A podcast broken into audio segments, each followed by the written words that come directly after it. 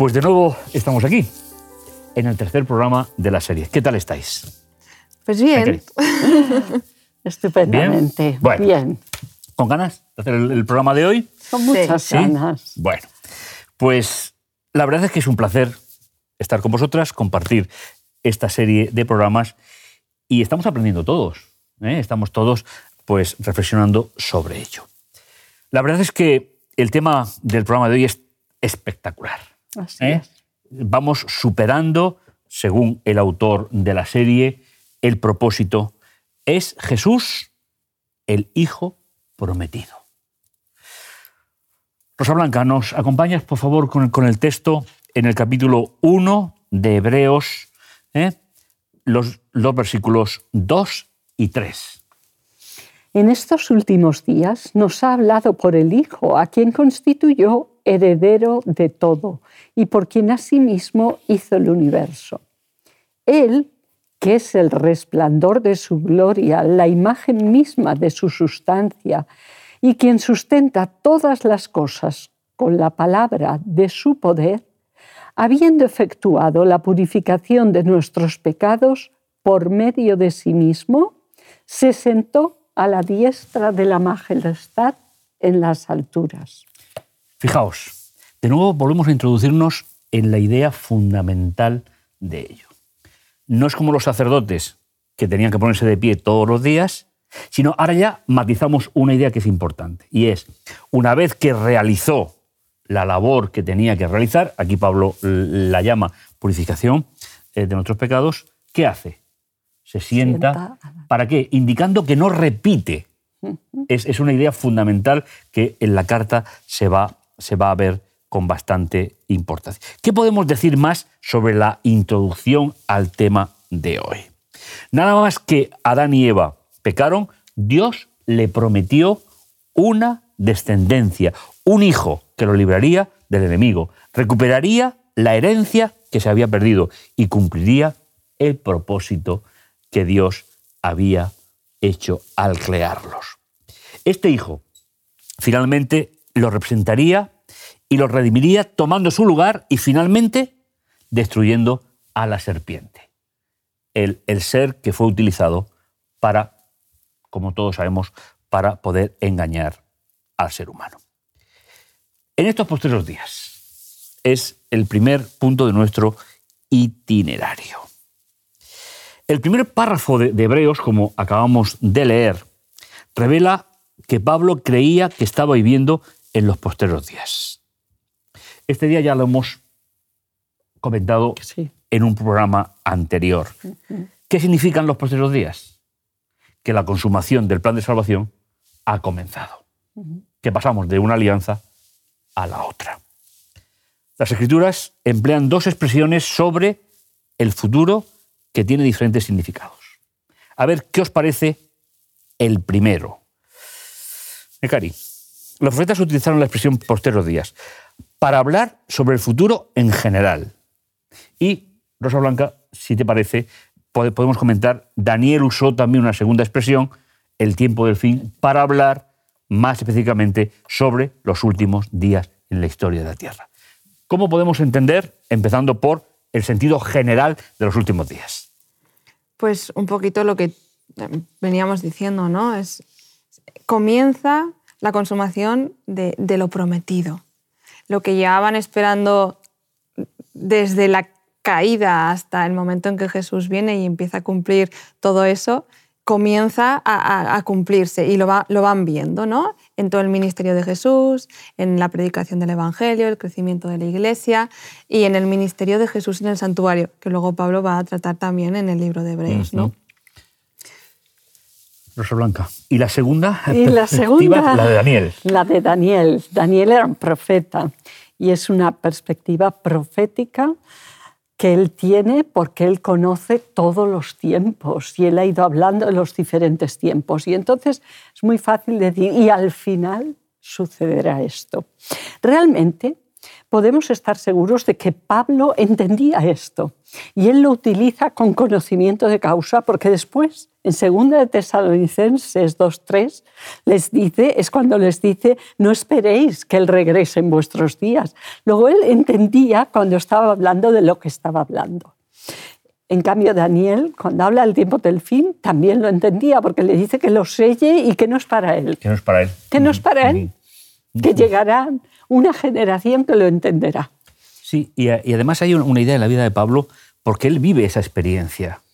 Él vivió como rabino y vivió como apóstol. Precisamente ese cambio en la vida de Pablo es lo que le da a hablar con la certeza que él lo hace.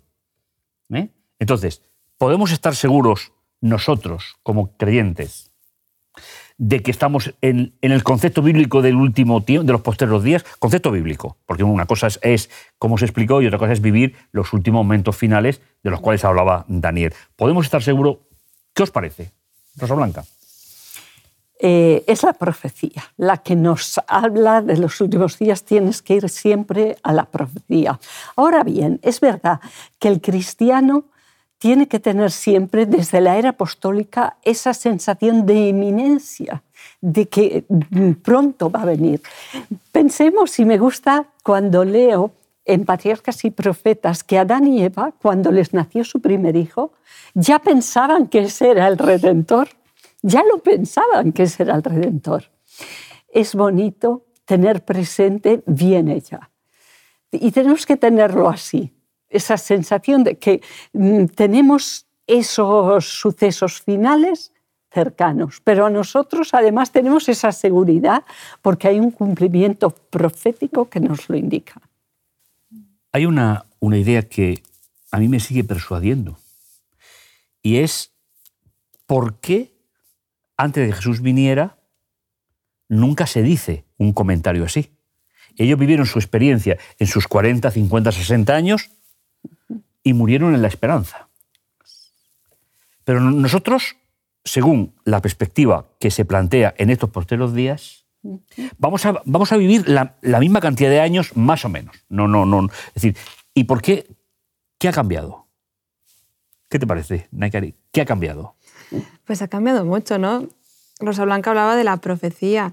ya sabemos que estamos en ese tiempo del fin, pero además también con la mentalidad de que estamos en esos posteriores días. Quiero decir, Jesús ya ha hecho su obra y ha cumplido esa promesa inicial, pero es un proceso que, va desarrollándose y va eh, en el tiempo. Entonces, mi salvación ahora mismo está asegurada y, mi transformación empieza desde ahora, aunque termine cuando Jesús venga y, nos transforme o nos resucite lo que nos toque vivir en ese momento. Pero podemos vivir con esa certeza, porque tenemos la certeza de que se ha cumplido la promesa, pero además también tenemos la, profecía que nos dice que, el tiempo ya termina, se cierra, se cierra el capítulo. Entonces, tenemos esa, doble bendición, ¿no? Eh, no estamos como los que leían la, epístola de Hebreos eh, la primera vez que se escribió, eh, podemos decir que estamos en los posteros días y también en los últimos días. Sabéis, no solamente fue Pablo o Daniel el que habló de esos posteros días. Hay muchos profetas que hablan también de ello, pero ellos lo hablaban como promesa, porque antes tenía que venir el Mesías. Y como has leído, eh, Rosa Blanca, una vez que hizo la purificación de los pecados, se sentó a la, diestra. Es decir, esa es la clave. Los que estaban en la primera alianza esperaban ese acontecimiento sublime, que para ellos debía de ser impresionante, pero para nosotros, en esa segunda etapa, es ya está hecho, ya se ha consolidado. Por eso hay textos que lo dicen, vengo pronto. Eh, ¿Por qué? Porque, ¿sabéis? Hay una idea en la Biblia que a mí me gusta mucho, y es la noción de tiempo en el mundo hebreo. El mundo hebreo solamente tiene dos estados, no tiene tiempos, terminado o no terminado. Cuando uno, un autor bíblico escribe en un tiempo terminado, aunque falte todavía el transcurso de la historia, es que está convencido de que eso va a ocurrir. Y finalmente Pablo escribe a personas que tienen esa mentalidad. La, la mentalidad no del tiempo, sino de la conclusión del el proceso para llevarnos a, esa, a ese momento especial. Pues bien, Dios nos ha hablado por el Hijo. Sí, a mí me gusta esta expresión que a veces se traduce en el Hijo, otras veces por el Hijo o a través del A través Hijo. del Hijo. Mm. Eh, la, la expresión en griego, voy a sacar mi griego del baúl de los recuerdos. Venga, vamos. A mí me, a mí me encanta. A ver si luego no me manda un email el profesor para corregirme. Bueno, eh, lo tienes aprobado ya la asignatura, ¿no? Sí, sí, Pues entonces aprobada. no te preocupes. Eh, es, eh, la, eh, la palabra en, que es la preposición que se utiliza en griego, eh, en conjunto con el dativo, que es la, palabra, o sea, es la forma en la que se presenta el hijo, el sustantivo, quiere expresar lugar, pero eh, se podría traducir o, la idea de dentro de. Dentro de. Mm. Dentro de. O sea, no es que nos hable por el hijo, que pone las palabras en el hijo, no. Nos habla desde dentro del hijo. El hijo entero es el mensaje. No solo sus palabras, sino sus acciones, eh, sus actitudes, sus eh, pensamientos, eh, todo lo que él, él hizo, eso es el mensaje. Eh, y, y esto también, claro, si, si vamos un poco a, a los evangelios, la perspectiva que dan, por ejemplo, de, de la ley, ¿no? Eh, cuando Jesús empieza a hablar de los diez mandamientos. Oísteis que fue dicho, pero yo os digo. Nos da una profundidad mayor de lo que se conocía hasta entonces. Pero al mismo tiempo, todas las promesas en, en su vida las va encajando, formando un cuadro perfecto, que, que no solo es la suma de todas esas promesas, sino un resultado aún mayor, más grande, ¿no? Porque ya, ya no hablamos de un salvador o un redentor, un sustituto, no, es que estamos hablando de, de Dios mismo que viene. Eso es. Eh, Que se implica. que se implica, que se implica. Y de todas esas figuras que a través de diferentes personajes o diferentes textos del Antiguo Testamento nos van hablando de esas promesas, pero que en Jesús se integran todo y ya nos estalla en la mente. Por la profundidad, por la complejidad, por la riqueza del carácter de Dios que nos muestra.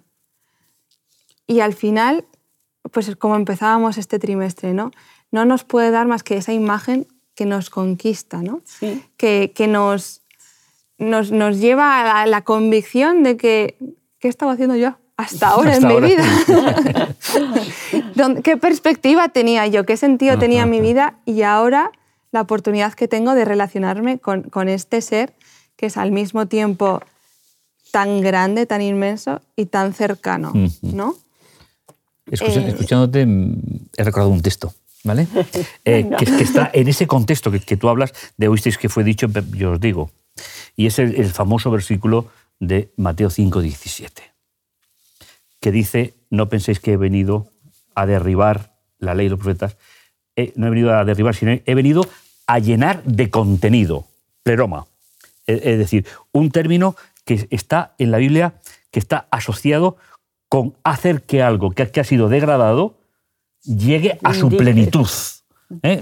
Mm, Haciendo referencia a lo que estabas hablando, eh, me acuerdo de eso. Es decir, Jesús vino a llenar de contenido lo que la historia había vaciado. Bonito. que, que al final se puede resumir en una palabra que a veces nos cuesta como seres humanos tanto, ¿no? que es amor.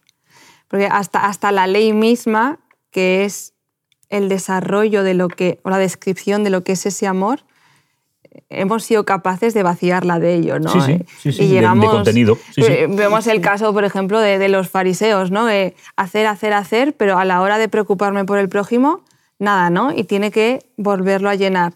Y, y lo mismo nos ha pasado en la historia del, del cristianismo. Y, y al final es, solo hay una solución, montar el puzzle correctamente. Ujú.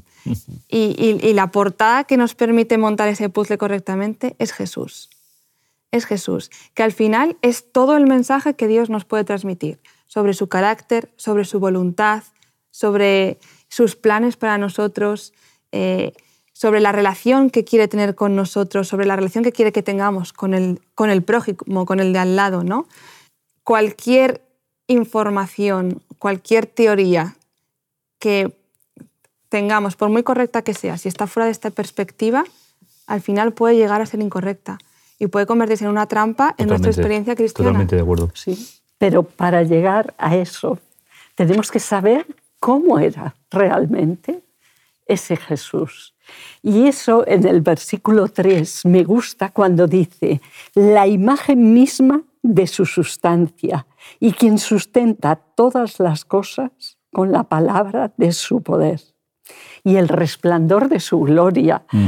O sea, ese texto nos lleva a ver quién era Jesús antes de encarnarse, porque solo viendo cómo Él era antes podemos apreciar el gran sacrificio que hizo al venir y ser uno con nosotros.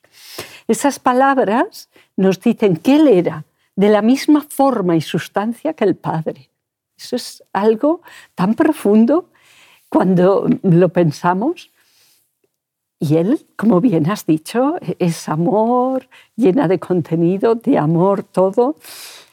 Y, es la misma sustancia que el Padre, igual a Él. Eso hace que nos llene. O sea, ver a Jesús es ver. Y por eso yo quiero haceros una pregunta, y es decir, cuando él le dice a Felipe, quien me ha visto a mí, ha visto al Padre, cuando tú estudias los evangelios y lees toda la vida a Jesús, estás viendo al Padre. Porque a veces podemos fijarnos en el Jesús hombre, Jesús humano, pero vemos a través de él. Yo, fijaros, os invito a que hagáis esa experiencia, que leáis lo que son los evangelios, pensando que cuando os dice Jesús hacia esto, Jesús hacia el otro, seáis capaces de discernir al Padre en ese momento. Me parece excelente. Son de la misma sustancia, son la misma forma y, eso pues hace que... Y, hay otro texto cuando dice que heredó el nombre. Tú has heredado tierra eh, por derecho, tú has heredado Armedo. Armedo. ¿Por, ¿Por qué? ¿Por herencia? ¿Lo has ganado? No. no. No, es por herencia. Y él, el nombre que heredó fue el de Dios. Dios por herencia. Emmanuel. Dios, Dios, con nosotros. Dios con nosotros. a, mí me gustaría aclarar aquí una idea que me parece muy importante. Pues venga. En la Biblia nunca aparece el término primogénito o primero hasta que Jesús se hace ser humano. Anteriormente no se utilizará jamás. En, la primera parte de la Biblia se le llama con todos los nombres que caracterizan a la deidad. Se le llama incluso Jehová, se le llama eh, eh, Todopoderoso, pero como dice Hebreos, cuando te introduje en el mundo, em, empieza la segunda etapa de su eternidad, cuando se hace ser humano. Por lo tanto, me gustaría que las personas que puedan escucharnos y compartir con nosotros e, este detalle no confundan la palabra engendrado o primogénito antes del periodo de la encarnación. Porque antes no era ni primogénito, ni era... Ni era Nunca engendrado. ¿eh? Ni era primogénito. Era Dios en toda su dimensión. Por lo tanto, esto es otro de los cambios importantes. Es decir, cuando se va a pasar de una primera alianza a una segunda alianza, ¿cómo se hace? se hace con nombrar e identificar a la segunda persona de la deidad como hijo de Dios y como primogénito de Dios, porque finalmente sabemos que es el único hijo que Dios tuvo. Nosotros somos adoptados, ¿eh? como, como, dirá Pablo en otras Por tanto, me parecía que el apunte habría que plantearlo, bueno, pues porque la discusión si era Dios o no era Dios antes de nacer es, es tan, tan vieja como el cristianismo mismo. Por lo tanto, una de las grandes cosas que se le dice porque a cuál de los ángeles jamás, mi hijo eres tú, yo te he engendrado. ¿A qué periodo se refiere? Al periodo de la encarnación. No antes, sino durante. Y luego dice, yo seré a él su padre y él será mi hijo. ¿Cuándo? En la encarnación, no antes. ¿Eh? Porque si, estudiamos la primera gran parte de la Biblia, nunca aparecerá padre e hijo. No, no, no. Es decir, hay una pequeña referencia en Daniel, perdón, en, en Isaías con respecto a la profecía que iba a venir, pero normalmente No. la expresión padre-hijo se refiere a la encarnación. Yo me imagino a Dios cogiendo a todos los ángeles y diciéndoles estas palabras. Sí. Porque, claro, ellos han conocido al Hijo como Dios sin ser hijo y de pronto lo ven como un bebé en Belén, un ser indefenso, bebé. Y ahora, ¿esto qué es? Y entonces les dice, ¿eh? es, yo seré padre por él, él va a ser mi hijo como nueva criatura. Y eso que adopta y que se hace hombre dura por la eternidad. O sea que los ángeles y las criaturas celestiales y todo el universo tiene que tener claro que eso es eterno. Me gusta mucho esa es idea. precioso, ¿Mm? sí, sí, sí, sí. Por quien hizo el universo. Y que a través de él veamos al Padre. A mí eso me parece fantástico porque conocemos ese texto, pero a veces hacemos demasiada dicotomía, separación entre el Padre y el Hijo. Sí, cuando, cuando yo estudiaba esta, esta parte, yo, yo pensaba, decía, vamos a ver, ¿cómo haría yo una imagen de Dios? Pues como todas las religiones paganas. Sería una imagen a mis concepciones culturales, religiosas, y sería dar una, una imagen muy pobre de Dios. Simplemente hay que leer la literatura, Sí. la pintura, el arte. Sin embargo, aquí se expresa con la mejor forma que se puede hacer. No, no sé qué pensáis, pero, pero Él es, primero, el único Hijo de Dios. ¿Cuándo? Cuando nació en la tierra, no antes. es el sí, primogénito. Con lo cual, y antes hemos dicho que, en otro programa que nos llama hermanos, con lo cual se tiene toda una proyección para nosotros. Sí.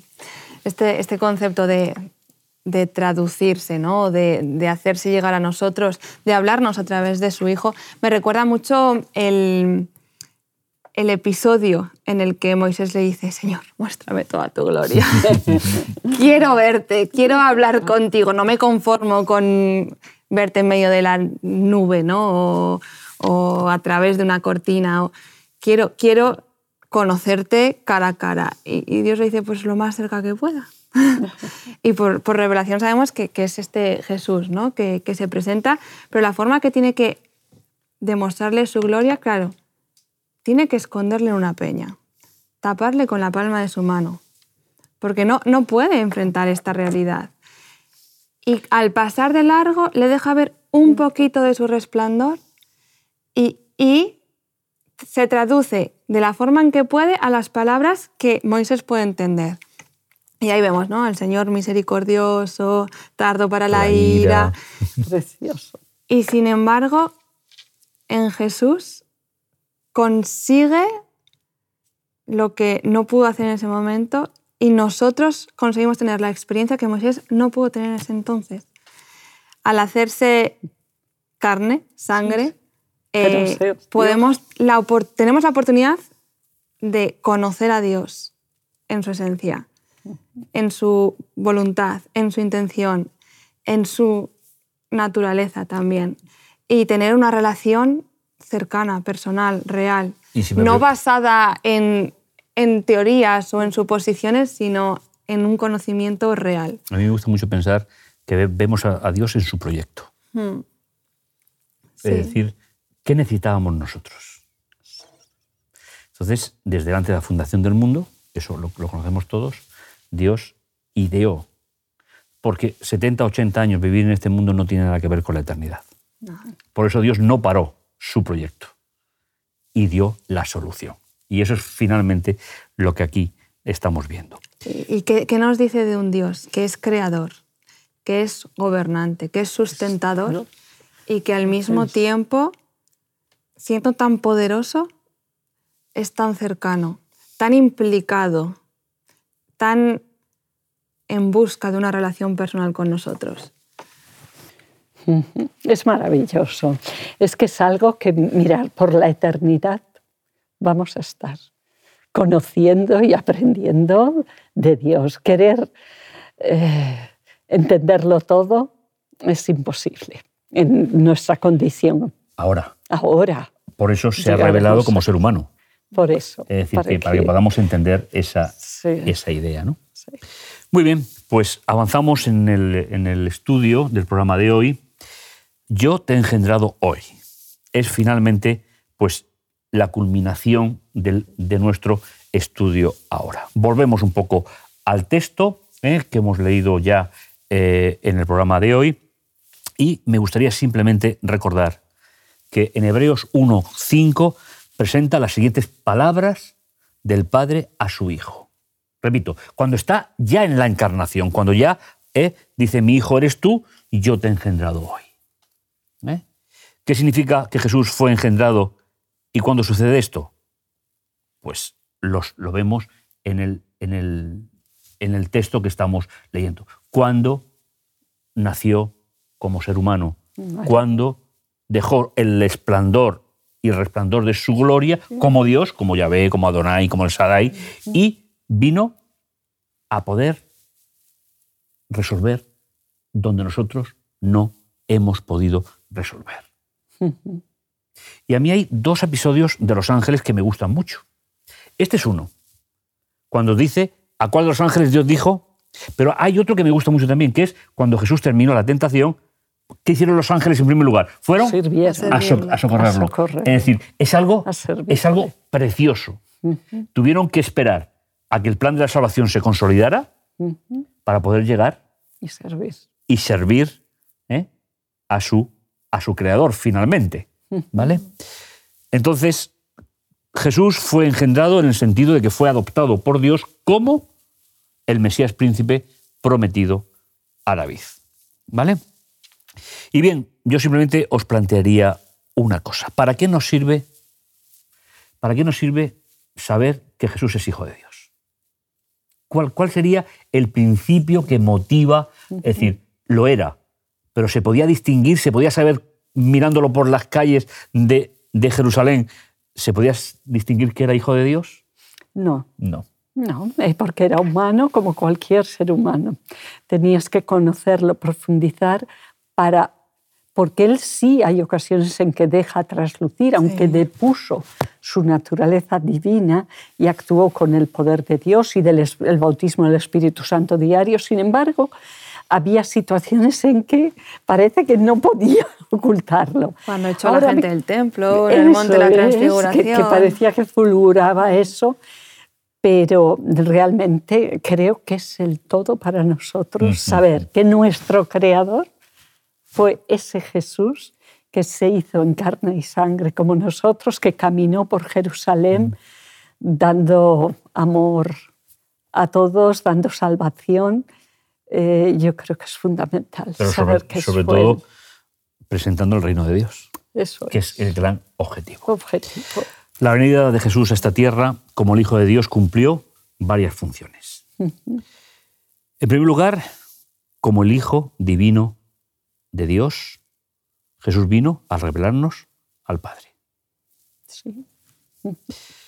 A través de sus actos y palabras, Jesús nos mostró cómo es realmente el Padre, que, que lo comentabas eh, anteriormente, y por qué podemos confiar en Él y serle obedientes. Pues es hora de hacer una conclusión. Nekari, ¿qué frase dejarías para resumir el programa de hoy? Pues que en Jesús lo tenemos todo. Tenemos la solución al misterio de quién es Dios, cómo es Dios y el sentido al mundo que nos rodea. Porque al fin de cuentas, ¿qué sentido tiene predicar un mundo de bondad o de amor o anhelarlo si el mismo diseñador y el que implantó la idea nos implica al implica. 100% en ello? Pues yo lo hablando. resumiría muy cortito.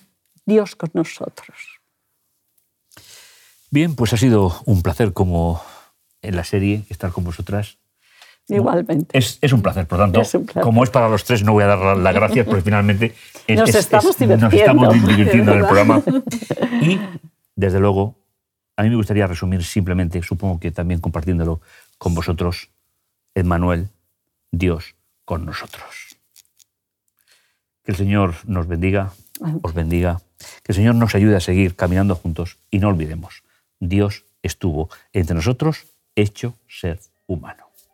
Pues nos encontraremos en el, en el próximo programa. No sé si pensáis Pues estar aquí o no, pero, Sí, sí, pero- sí. No me lo perdería. No te lo Aquí perderías, ¿verdad? No te libras de nosotros tan fácilmente. Tampoco lo intento. Además va a ser muy interesante, así que a ponerse las pilas. Aprecia las pilas. Muy bien.